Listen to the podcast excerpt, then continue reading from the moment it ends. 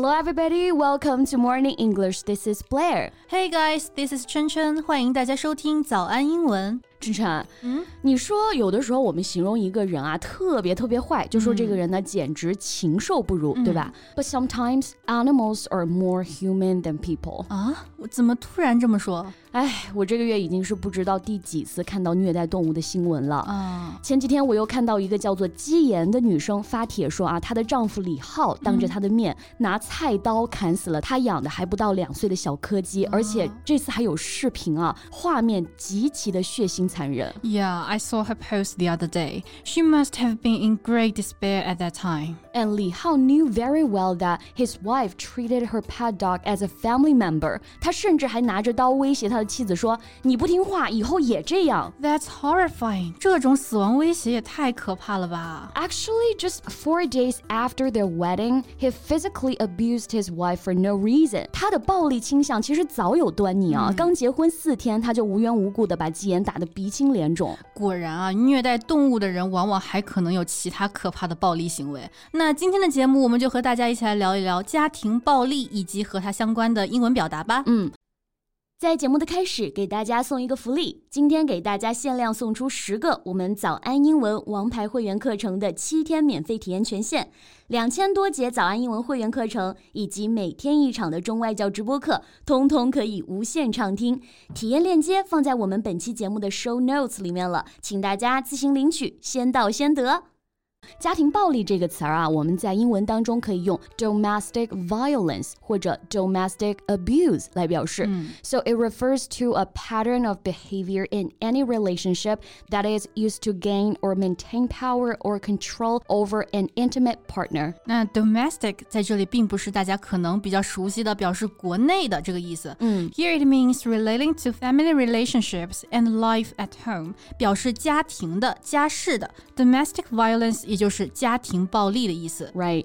And it's often said that domestic abuse doesn't tend to be an isolated incident. 人们常说家暴呢只有零次和无数次。 That's true. Domestic violence can take many forms, including emotional, sexual, economic, and physical abuse, and threats of abuse. 家暴的形式呢有很多种啊。那除了身体暴力之外，精神暴力、性暴力。 经济控制还有暴力威胁都属于家庭暴力。 You're right. So actually, domestic violence is much more common than one may think.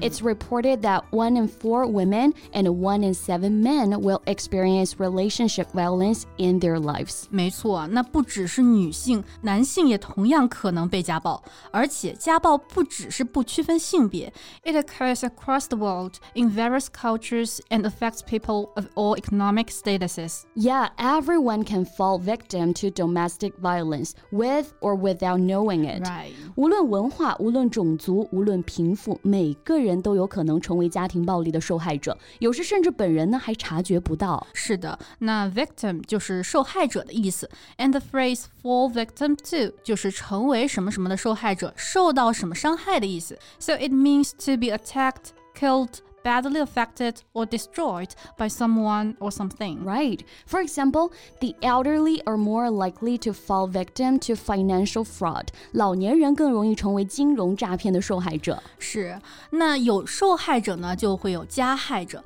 加害者呢，我们就可以说 perpetrator，p e r p e t r a t o r。It refers to someone who does something morally wrong or illegal. So Li Hao is the perpetrator who inflicted brutal brutal violence on 姬颜 and her pet dog. Li Hao Right. and there's a typical pattern of domestic violence. The perpetrator hits the victim, feels awful about this, begs for forgiveness, and promises it will never happen again. But it will It will happen again and again and again until the victim just accepts their lot in life. 没错，所以在亲密关系中啊，千万不要忽视那些和暴力相关的危险信号，也千万不要轻易原谅一次所谓的肢体冲突。It's important to know the signs of an abusive relationship. That's correct. For example, if someone punishes animals brutally and is insensitive to their pain or suffering, that's certainly a warning sign of a potential abuser. 是的，虐待动物的人往往也漠视生命，没办法共情他人的痛苦，所以也就更容易成为施暴者。比如李浩啊，他当着妻子的面虐杀宠物狗，拿着菜刀砍了整整二十分钟。他显然就是一个脾气暴躁、没有同理心的人。Right, it's so brutal and inhumane. 太残暴了啊，简直完全是没有人性的。那我们可以用 inhumane 来形容一个人的残忍、没有人性。这个词呢也非常好记，human 啊，我们知道是表示人类嘛，那后面加上一个 e 就变成了形容词 humane，仁爱的。前面再加上一个表示否定的前缀 inn 啊，就表示没有人性的、残忍的这个意思。Yeah, so it means extremely cruel and causing unacceptable suffering. For example, brutal treatment against animals is inhumane. 虐待动物是十分残忍的。Right. So if you spot a red flag like this, don't ignore it. Be alarmed and seek help right away. 如果察觉到了任何危险的信号，千万不要忽视啊，马上寻求帮助。是的，那网上也有人问啊，Why doesn't she just leave？如果她被虐待了，为什么不离开呢？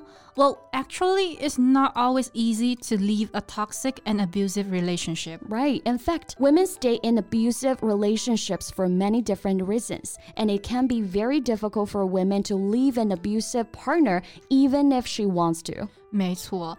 So when a relationship starts, it's all about love and flowers, even the one that ends in abuse. 那恋爱在一开始呢，都是十分甜蜜美好的。谁又会想到眼前这个完美的恋人会在之后拿着菜刀威胁自己呢？Right. Ji Yan also said that everything had been just fine before their wedding, but she didn't expect that one day her husband would assault her and threaten her with a knife. 是的，所以有的时候等到受 害者发现的时候，他们可能已经结婚啦，有孩子啦，这个时候就很难说走就走了。That's true, and we should also notice that poor women tend to be both more vulnerable to abuse and less likely to have the means to leave. Right, so financial independence does matter. 经济独立确实很重要. And abusers may even sabotage their partner's economic mobility to keep them dependent. 而且家暴的丈夫甚至会蓄意阻止自己的妻子去赚钱，从而让他们继续在经济上依赖自己。没错。So in this sentence, sabotage means to deliberately spoil someone's plan because you do not want them to succeed. 表示故意破坏某人的计划。我们可以。 可以用这个单词啊，sabotage。For example, the husband sabotaged her career because he was a controlling psycho。他故意搞砸了妻子的工作，因为他是一个掌控欲非常强的变态。Right. So solving the problem of domestic violence requires efforts to make sure women are financially independent. 所以啊，还是要经济独立，这样离开的时候才能足够潇洒。没错，希望所有的女生呢都能够有潇洒离开的勇气。 和实力。嗯，Okay, so that's all the time we have for today's podcast, and welcome to leave your comments. So thank you so much for listening. This is Blair, and this is Chen Chen. See you next time. Bye. 今天的节目就到这里了。如果节目还听得不过瘾的话，也欢迎加入我们的早安英文会员。 成为会员，您就可以无限畅听我们每天一场免费的中外教直播课，以及两千多节原创系统课程了。今天我们限量送出十个七天免费试听权限，试听链接放在我们本期节目的 show notes 里了，请大家自行领取，先到先得。This podcast is from Morning English。学口语就来早安英文。